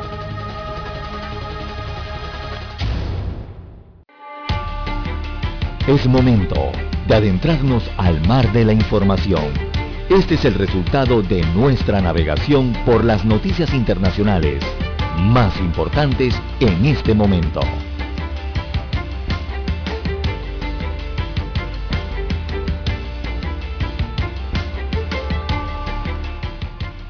Bien, dos astronautas chinos completaron con éxito este domingo la primera caminata espacial afuera de la nueva estación de su país en órbita alrededor de la Tierra. Tres astronautas chinos fueron lanzados al espacio en junio y atracaron en la estación eh, Tiangong, donde deben permanecer tres meses. Dos de ellos salieron de la cabina principal la mañana de ayer domingo para una caminata de unas siete horas, informó la Agencia Espacial China. El regreso a salvo de los, de los astronautas eh, Liu Boming y Tang Hongguo al módulo central de Tian marcó el completo éxito de las primeras caminatas espaciales en la estación espacial de nuestro país, afirmó la misma fuente. Su misión consistió en elevar la cámara panorámica fuera del módulo central de Tian así como verificar la capacidad de transferencia del brazo robótico que utilizará para transferir módulos alrededor de la estación, según la prensa estatal. O es tan hermosa afuera, dijo Liu en un video filmado cuando dejaba la cabina. Las imágenes de televisión mostraban a los astronautas cuando ponían los trajes, se ponían los trajes y realizaban evaluaciones médicas en preparación para la caminata espacial. Posteriormente, aparecieron en la puerta de la cabina al salir del módulo en la primera de las dos caminatas espaciales previstas para la misión, cada una de ellas de 6 a 7 horas de duración. Es la primera vez desde 2008 que astronautas chinos salen de su nave en el espacio. En aquel entonces el comandante Chae Chang'an convirtió a su país en el tercero en realizar una caminata espacial detrás de la Unión Soviética y Estados Unidos. Esta primera misión tripulada china es casi cinco años. Es una cuestión de mucho prestigio para el país, que conmemora este mes el centenario de la fundación del Partido Comunista de China con una campaña masiva de propaganda. La Agencia Espacial China tiene previsto 11 lanzamientos hasta el final del próximo año, tres de ellos tripulados que deben agregar dos módulos de laboratorio para expandir la estación, además de suministros y tripulantes. El comandante de la misión es Ni Haishen, un piloto condecorado en la Fuerza Aérea del Ejército Popular de Liberación, que ya ha participado en dos misiones espaciales, es decir, ya es un hombre de experiencia fuera de la órbita de la Tierra, Lara. Eso ocurrió ayer. Pero veo que eso no le emociona a don César. Bueno, eh, la competencia por el espacio, don Juan de Dios. Eso no le emociona que los chinos salgan. Ya no, ya no, ya no son los rusos ni los norteamericanos exclusivamente. Eh, están los asiáticos, los chinos también en esta autopista hacia el espacio. La lucha por conquistar esa frontera.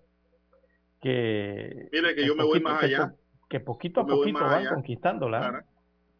Yo me voy más allá de los gringos, de los rusos y de los chinos para mí lo importante es que el hombre siga avanzando. el hombre como tal, el ser humano, siga avanzando en sus estudios interespaciales. No importa del país que sean. No sé cómo lo ves. Así es, don Juan de Dios, porque la verdad es que no estamos, no estamos cuidando mucho nuestro planeta tampoco, don Juan de Dios.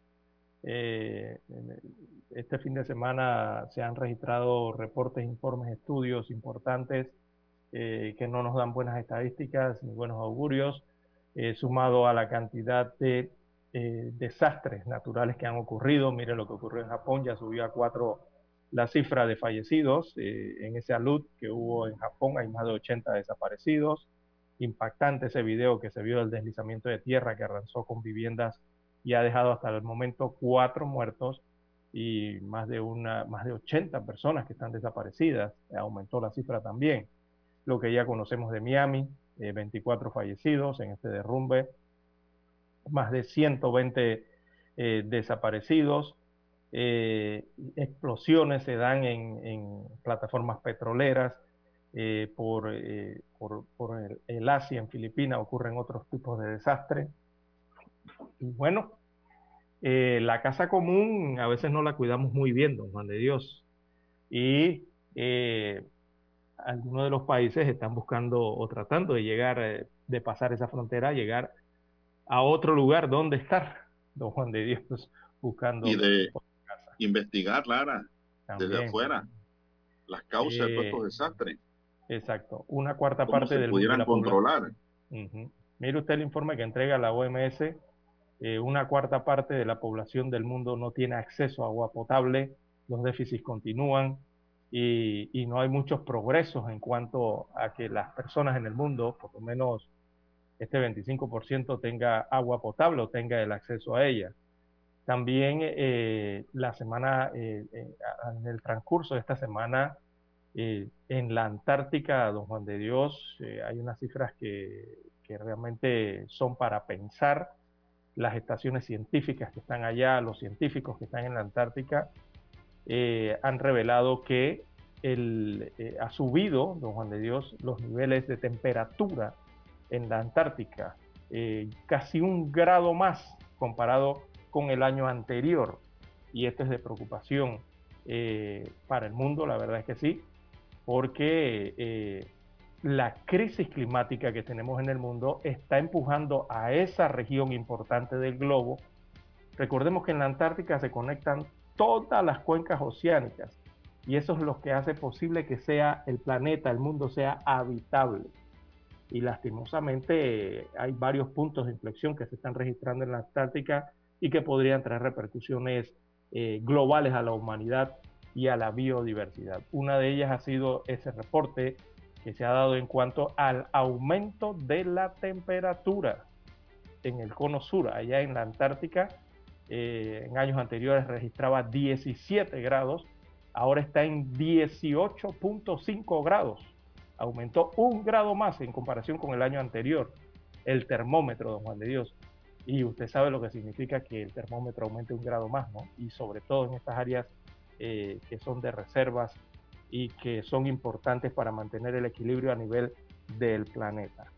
Eh, todo esto producto, evidentemente, de la crisis, el, cambio climático que enfrenta el mundo y eso es un llamado, un timbrazo a que tomemos las medidas adecuadas para eh, tratar de que nuestro clima no se siga eh, destruyendo. Bueno, parte de los informes que se dan durante el fin de semana eh, y estudios que han sido revelados, don Juan de Dios.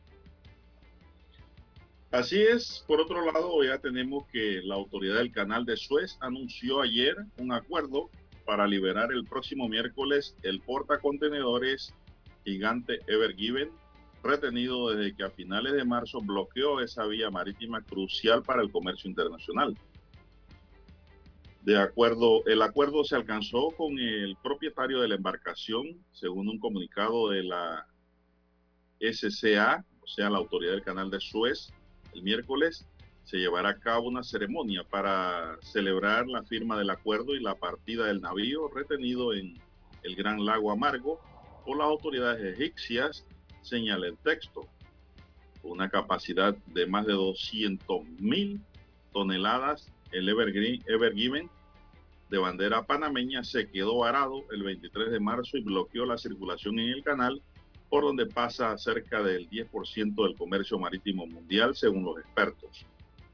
Ese bloqueo duró seis días, según la autoridad del canal. Egipto perdió, Lara, de 12 a 15 millones de dólares, dice, entre 9.8 millones y 12.5 millones de euros aproximadamente cada día que el canal estuvo cerrado. Bueno, multiplique Lara ahí. Mucho dinero.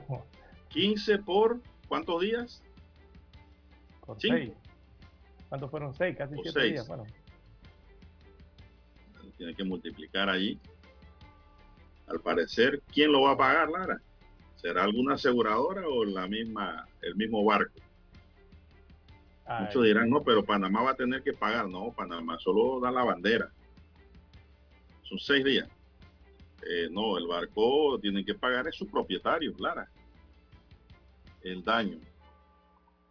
Pero lo más probable es que hubo ahí una transacción, Lara. Un acuerdo. No sabemos cuáles son los detalles. No lo dice la noticia. Como el contenido del acuerdo el principal punto de discordia entre Egipto y la empresa japonesa Choel Kisen, propietaria del barco, radicaba en el monto de las indemnizaciones, tal y cual lo acabo de decir, Lara. En el principio, el Cairo reclamó 916 millones de dólares, Lara, por seis días. Así es. En total, 422 embarcaciones con 26 millones de toneladas de mercancías se quedaron bloqueadas en marzo a causa del incidente. Así que imagínese usted cuánto reclamaban. Y ahora, y, eso es el acuerdo principal. ¿Y qué pasó con lo que viene después de algún barco Lara que perdió su mercadería por no poder pasar? ¿Ese a quién le va a reclamar?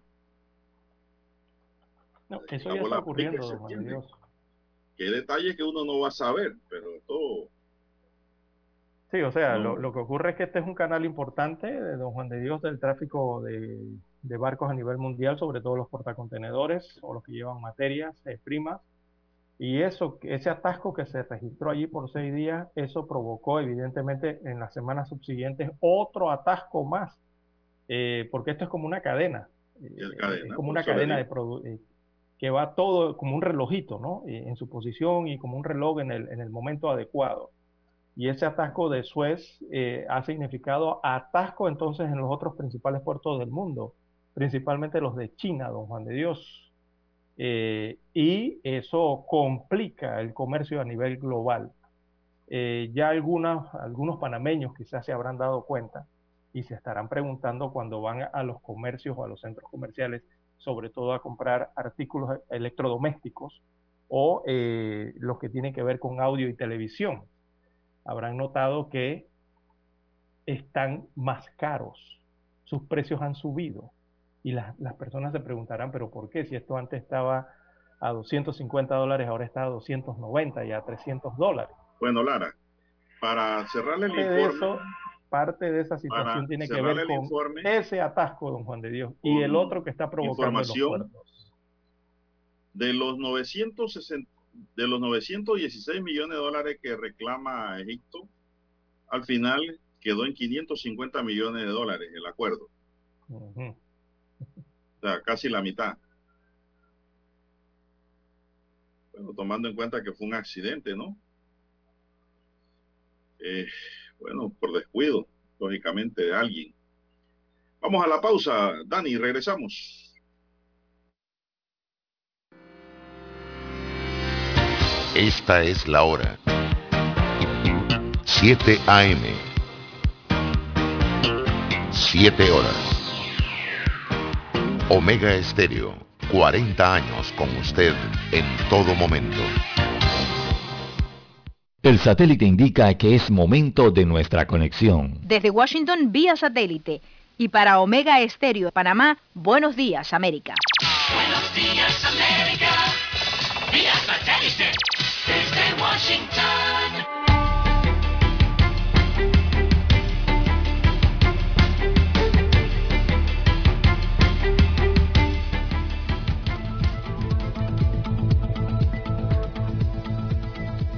Desde Washington DC les saluda Judith Martín. Expertos en demolición cumplieron con lo que estaba previsto y anoche alrededor de las diez y media lo que quedaba de Torre Champlain en Florida fue implosionada.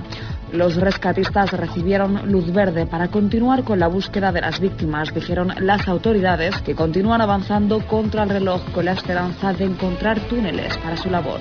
La alcaldesa de Miami-Dade, Daniela Levin Cava, informó que algunos de los nuevos escombros se retiraron de inmediato para que los rescatistas pudieran empezar a avanzar hacia zonas del estacionamiento subterráneo que son de especial interés. Y continuamos mientras la tormenta tropical Elsa avanza hacia el centro y el oeste de Cuba, a donde se espera llegará en el curso de hoy y según el reporte del Centro Nacional de Huracanes, llegaría a los Cayos de Florida en la madrugada del martes. Las advertencias y alertas de tormenta tropical se han extendido a lo largo de la costa oeste de Florida. Y seguimos informando, en Venezuela son varios sectores los que exigen la liberación de miembros de una organización que denunció los presuntos vínculos del gobierno venezolano con grupos irregulares colombianos. El informe con Carolina Alcalde. Representantes de al menos 200 organizaciones de la sociedad civil e instancias internacionales exigen la inmediata liberación de Javier Tarazona, Rafael Tarazona y Juan de Dios García, activistas de Fundaredes, una organización que ha visibilizado el conflicto en el estado Apure fronterizo con Colombia y que ha denunciado la presunta protección del gobierno del presidente Nicolás Maduro a grupos irregulares colombianos que operan en territorio venezolano. Los activistas que además cuentan con medidas cautelares de protección de la Comisión Interamericana de Derechos Humanos fueron imputados el sábado por los delitos de traición a la patria, terrorismo e incitación al odio. Carolina Alcalde, Voz de América, Caracas. El Papa Francisco amaneció hoy en su primera jornada de convalecencia en la Policlínica Agostino Gemelli de Roma tras una cirugía intestinal bajo anestesia general y al parecer se encuentra bien. El portavoz del Vaticano, Matteo Bruni, dijo en un comunicado que el sumo pontífice de 84 años respondió bien a la cirugía, pero sin entrar en detalles tampoco dijo cuánto tiempo permanecería el Papa en el hospital. Esta es la primera vez que el Papa es hospitalizado desde su elección en 2013. El Vaticano tiene previsto informar dos veces al día sobre el estado de salud del líder de millones de católicos en el mundo. Desde Washington vía satélite y para Omega Estéreo de Panamá hemos presentado Buenos Días América. Buenos días América, vía satélite desde Washington. La mejor franja informativa matutina está en los 107.3 FM de Omega Estéreo, 530 AM. Noticiero Omega Estéreo presenta los hechos nacionales e internacionales más relevantes del día. 7.30 AM. Infoanálisis. Con entrevistas y análisis con los personajes que son noticia. De 8 y 30 a 9 y 30 de la mañana. Sin rodeos. Con Álvaro Alvarado. De lunes a viernes. Por Omega Estéreo. ¡Uf, qué alivio! Llegó la feria de préstamos personales de Credit Corp Bank para jubilados, sector salud y educación. Solicita un préstamo personal del 28 de junio al 14 de julio y recibe gratis un bono de 125 dólares. Aprovecha la feria de préstamos personales de Credit Corp Bank. Credit Corp Bank, cuenta con nosotros. Cálculo de interés sobre saldo. Tasa de interés nominal es de 6,60 hasta 6,95% y tasa efectiva de 7,60 hasta 7,95 según sea la cartera. Recién jubilados, profesionales de la educación o salud. 25 años plazo. El bono aplica para los 125 primeros préstamos nuevos de 5.001 balboas en adelante. No aplica refinanciamientos. Promoción válida del 28 de junio al 14 de julio de 2021. Para más detalle de la promoción ingresar a www.creditcorpbank.com.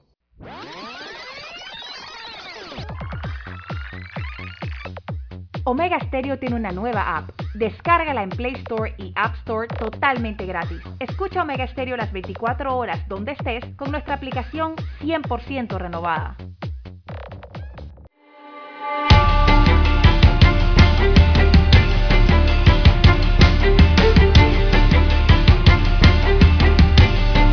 Bueno, continuamos, señoras y señores, están en sintonía de Omega Estéreo cubriendo todo el país con su noticiero, el primero con las últimas, un noticiero diferente solo para gente pensante, gente inteligente, la noticia comentada, ¿verdad? Mi línea directa de comunicación es el WhatsApp, doble seis catorce catorce cuarenta y cinco. Don César Lara está en sus redes. Lara, ¿cuál es su red favorita? Bien, estamos en Twitter, en arroba César Lara R y también para Instagram, la misma cuenta, arroba César Lara R. Y precisamente por esa vía, don Juan de Dios nos escriben desde Espino Amarillo. ¿Usted sabe dónde queda Espino Amarillo, don Juan de Dios? No, díganme. Espino Amarillo es un corregimiento del distrito de Macaracas en la provincia de Los Santos. Allá nos escuchan a través de los 107.5 FM. Bueno, y nos escriben desde allá para decirnos que ellos sí se ponen la mascarilla bien, que ellos sí andan No con la como mascarilla. Bozal. No, no, nada, que se, se la colocan bien, dice. Ellos están preocupados por el aumento de los casos de COVID en Los Santos, eh, en, su, en su distrito y en su corregimiento, allí en el Espino Amarillo en Macaracas. Saludos a todos los amigos. dice un oyente aquí, Lara, del 8510, usted sabe que además del planeta rojo hay otros mundos, pero si este beneficio de ir al espacio fuera para todos, nos, muda- nos mudaríamos de la Tierra. Esos viajes solo son para los que tienen billete, dice el oyente. Disculpe mi bueno, opinión. sí. No, no tengo que disculpar. Gracias por opinar. Así es. ¿no? Y es lo que se ha visto en los últimos años. Los, los multimillonarios son los que han logrado viajar ya al espacio, don Juan de Dios, en alguno de estos transbordadores.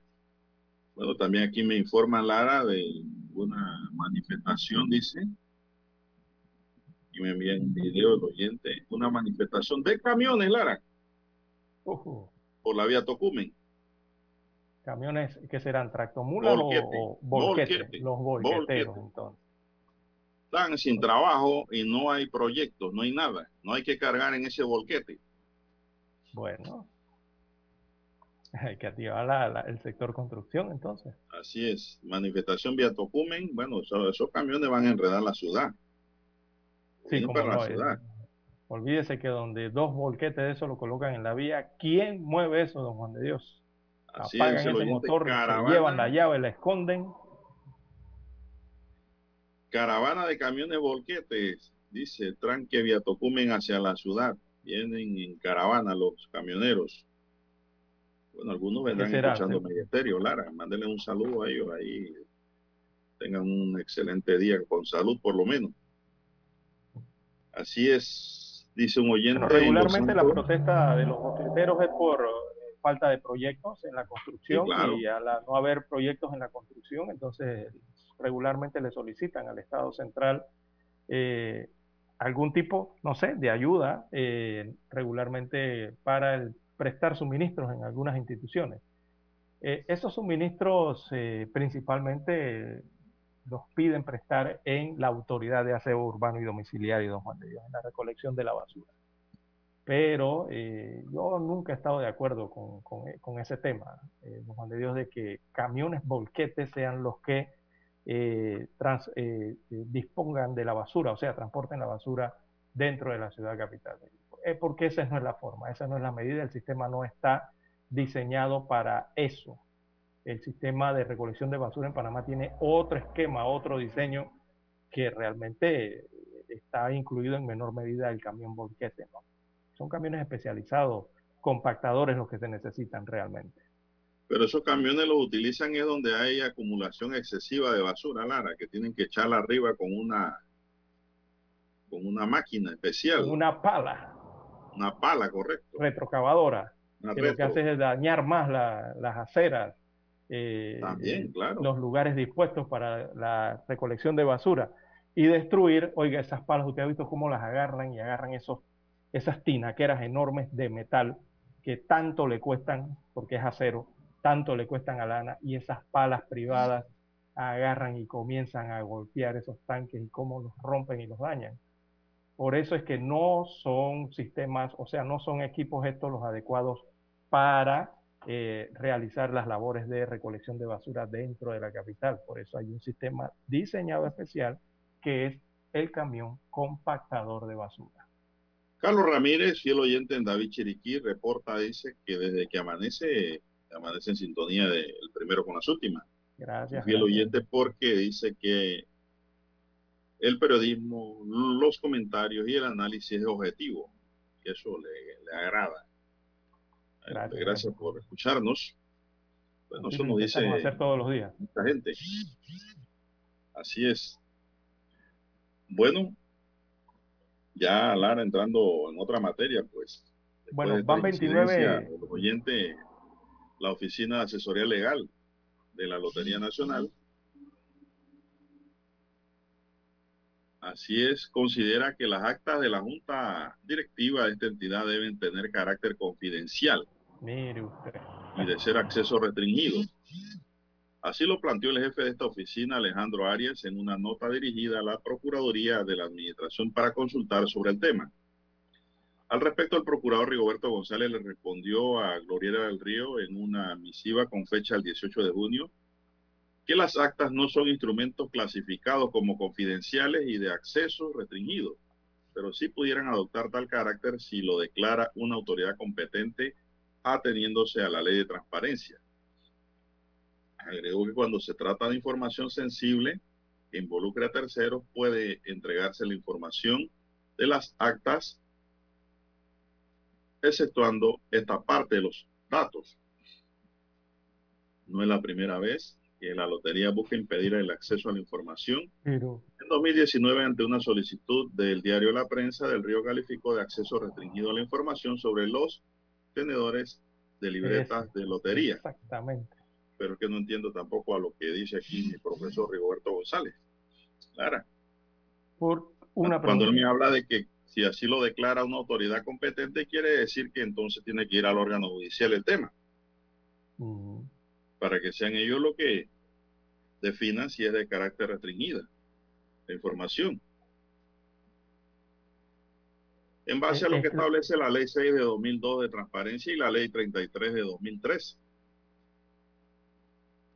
Así, porque mire, dice, le respondió en una misiva que las actas no son instrumentos clasificados como confidenciales o de acceso restringido, pero sí pudieran adoptar el carácter si lo declara una autoridad competente ateniéndose a la ley de transparencia. ¿Qué me indica esto?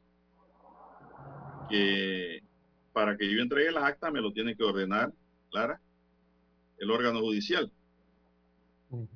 Eso es lo que entiendo. Usted que entiende ahí en esa línea que da el procurador. Sí, que es una autoridad competente, ¿no? Una autoridad, y en este caso tendría que ser el órgano judicial. Bueno, O, co- o Contraloría, no, creo que el órgano judicial. pero fue una consulta que le dirigieron al procurador Lara, la lotería. Y que el procurador le, le brinda la respuesta eh, inmediatamente a este funcionario o a esta funcionaria sobre el acceso restringido y la confidencial- confidencialidad de esas actas. Eh, Bueno, yo entiendo en esa respuesta que le dijo, bueno, ¿a qué se refieren con temas sensibles? el órgano judicial. Pero ¿a qué se refiere la Lotería Nacional de Beneficencia con temas sensibles para la administración? Esa es otra pregunta interesante. ¿Qué, qué considera la Lotería Nacional de Beneficencia sensible? perdón, eh, temas sensibles. Que ¿Serán las se pueda tener acceso público a la información de quiénes son los que tienen o a quiénes se les han asignado las libretas de lotería que tienen los chances y billetes y los gorditos. ¿Quiénes son los que realmente, sí. bajo qué nombre están esas libretas? Eso es lo que se refieren a, a temas sensitivos que no pueden ser revelados.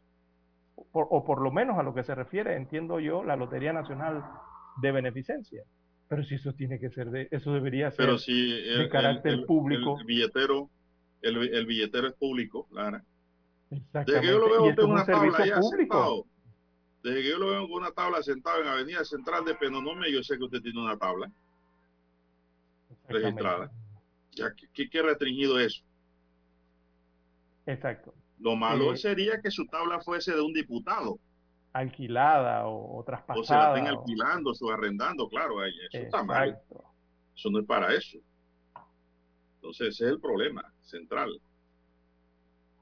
Dice, el procurador González respondió la consulta el pasado 18 de junio en una extensa misiva dirigida del Río en la que sustenta por qué en base a la ley de transparencia y la constitución esta información debe tener carácter público, pero hace algunas salvedades, crea sus excepciones.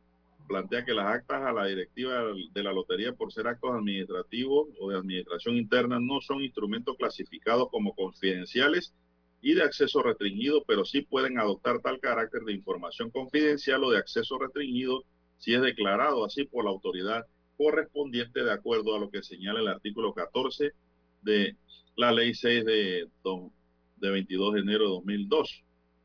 Así es. La citada norma indica que la información definida por esta ley como de acceso restringido no se podrá divulgar por un periodo de 10 años, salvo que antes del cumplimiento del periodo dejen de existir las razones que justifiquen el acceso restringidos. González plantea que si bien las actas de la Junta Directiva son de carácter público cuando se trate de información sensible o involucre a terceros, sí puede restringirse o limitarse el acceso con el aval de las normas de transparencia. Si a usted le responden a eso, ¿usted qué haría? Yo la, niego. No, yo la niego. Si fuera el director de la lotería. Y espero que me pongan un aviadata. Un aviadata en la corte, exacto. Y el, el, la corte me dice, entrega la información yo la entrego. Pero tengo el resguardo de la corte. No voy a ser que termine demandado por dar una información que después un afectado dice que era restringida y que yo abusé de mi posición y que eh, me extralimité en mis funciones. vamos a dejarlo ahí, Dani. Vamos a la pausa. Así es. Vamos a la pausa.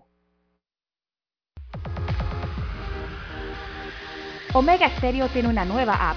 Descárgala en Play Store y App Store totalmente gratis. Escucha Omega Stereo las 24 horas donde estés con nuestra aplicación totalmente nueva.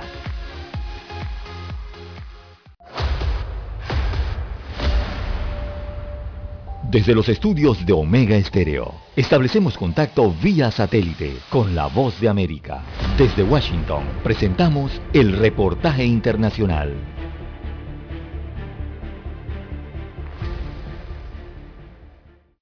Explorar las interacciones entre la movilidad humana y las consecuencias de las políticas gubernamentales en la civilización envuelta en el COVID-19 ha sido el motor creador de la aplicación digital, nos dijo Suaraceni Senroy, una de las fuerzas creadoras y autora en el Departamento de Geografía y Desarrollo Sustentable de la Universidad de Miami.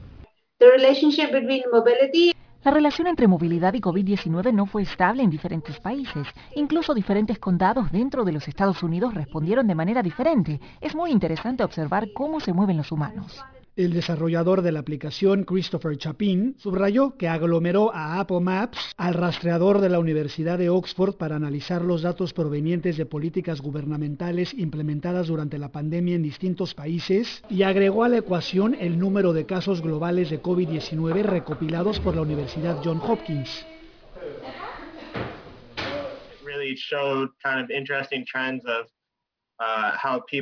Mostró tendencias interesantes de cómo cuando la gente deja de moverse por confinamientos, los casos bajan y ahora que la gente vuelve a salir, pero ahora hay vacunas y otras cepas. ¿Podremos saber cuáles serán ahora las tendencias de movilidad? Para ellos, la aplicación es una ventana hacia el futuro, para saber qué funcionó y qué no, así como observar el presente para adecuarlo con las políticas sustentables que vayan de la mano del comportamiento humano. Alonso Castillo, Voz de América, Miami. Escucharon vía satélite desde Washington el reportaje internacional. Para anunciarse en Omega Estéreo, marque el 269-2237. Con mucho gusto le brindaremos una atención profesional y personalizada. Su publicidad en Omega Estéreo. La escucharán de costa a costa y frontera a frontera. Contáctenos 269-2237. Gracias. Problemas de tierra, accidentes graves, reclamos a aseguradoras, incumplimientos de contratos, reclamos de herencias, todo asunto civil y penal, consulte al 6614-1445. Ahora contamos con el servicio de asesoría, confección de pliegos de cargos, impugnación y defensa en materia de contrataciones públicas. 6614-1445. ¡Uf, qué alivio! Llegó la feria de préstamos personales de Credit Bank para jubilados, sector salud y educación. Solicita un préstamo personal del 28 de junio al 14 de julio y recibe gratis un bono de 125 dólares. Aprovecha la feria de préstamos personales de Credit Bank. Credit Bank, cuenta con nosotros. Cálculo de interés sobre saldo. Tasa de interés nominal es de 6,60 hasta 6,95% y tasa efectiva de 7,60 hasta 7,95 según sea la cartera. Recién jubilados, profesionales de la educación o salud. 25 años plazo. El bono aplica para los 125 primeros préstamos nuevos de 5.001 balboas en adelante. No aplica refinanciamientos. Promoción válida del 28 de junio al 14 de julio de 2021. Para más detalle de la promoción ingresar a www.creditcorbank.com. 730 AM Infoanálisis, con entrevistas y análisis con los personajes que son noticia. La mejor franja informativa matutina está en los 107.3 FM de Omega Estéreo, cadena nacional.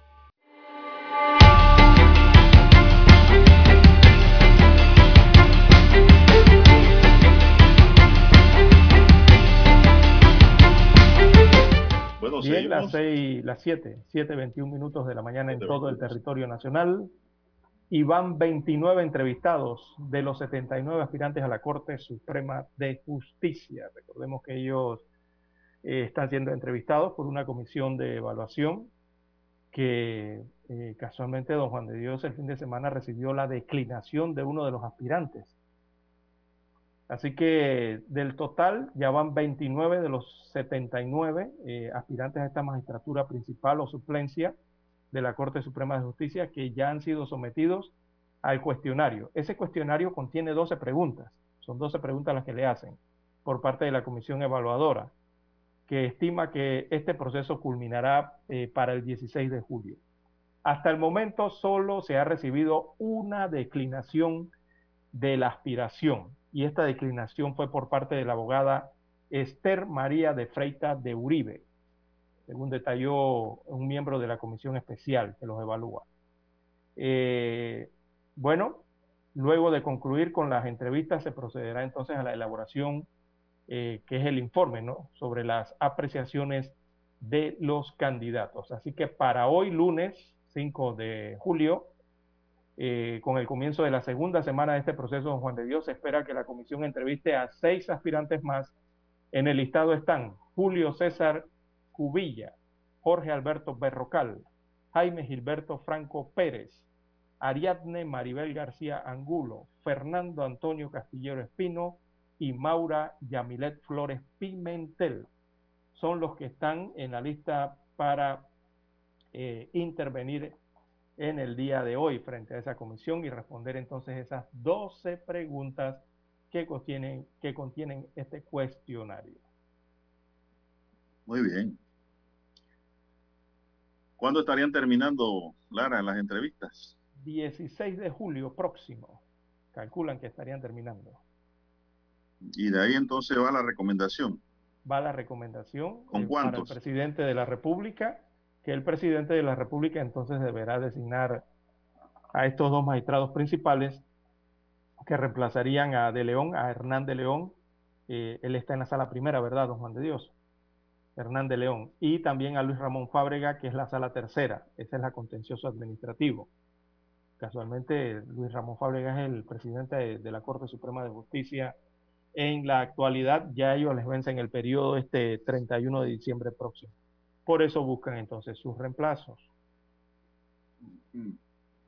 ¿Y cuánto van a recomendar al Ejecutivo de ese listado de 79? Eh, tiene que haber recomendaciones, bueno, para los dos cargos. La cantidad de recomendados, no sé si será un, será en trío, no sé cómo será, pero eh, son recomendaciones para dos cargos y suplencias. Ajá.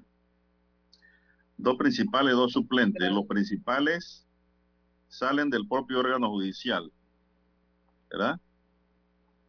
Así es. Bueno, vamos a ver, pues, qué acontece allí sobre esa escogencia. Bien, el Ministerio de Seguridad Pública lanzó licitación para la adquisición de equipos de protección de las unidades de control de multitudes de la Policía Nacional.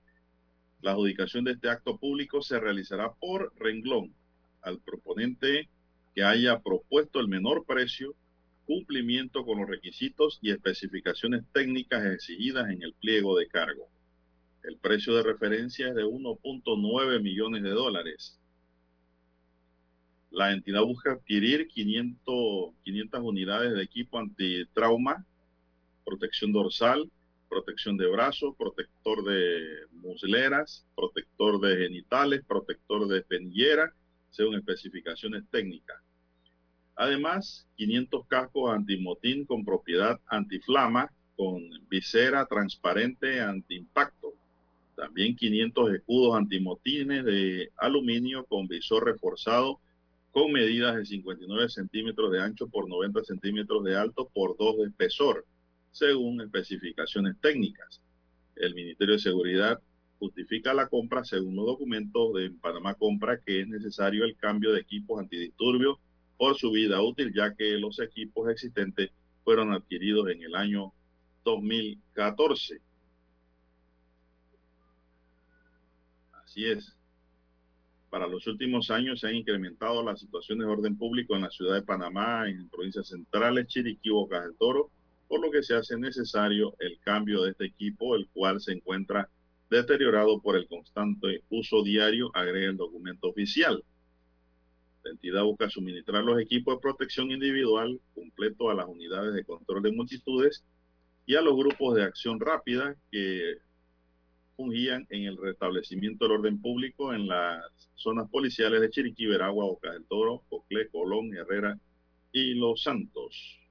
No sé si tienes algún comentario, Lara. La nota Esto van a completa comprar pueden buscar en 1, el diario La Estrella. un millón, ¿no? ¿Cuánto van a comprar en, en 1.9. 1.9? O sea que es un reforzamiento, no, no es que van a comprar todo, equipo a todos, ¿no? Pero Es equipo de protección, Lara.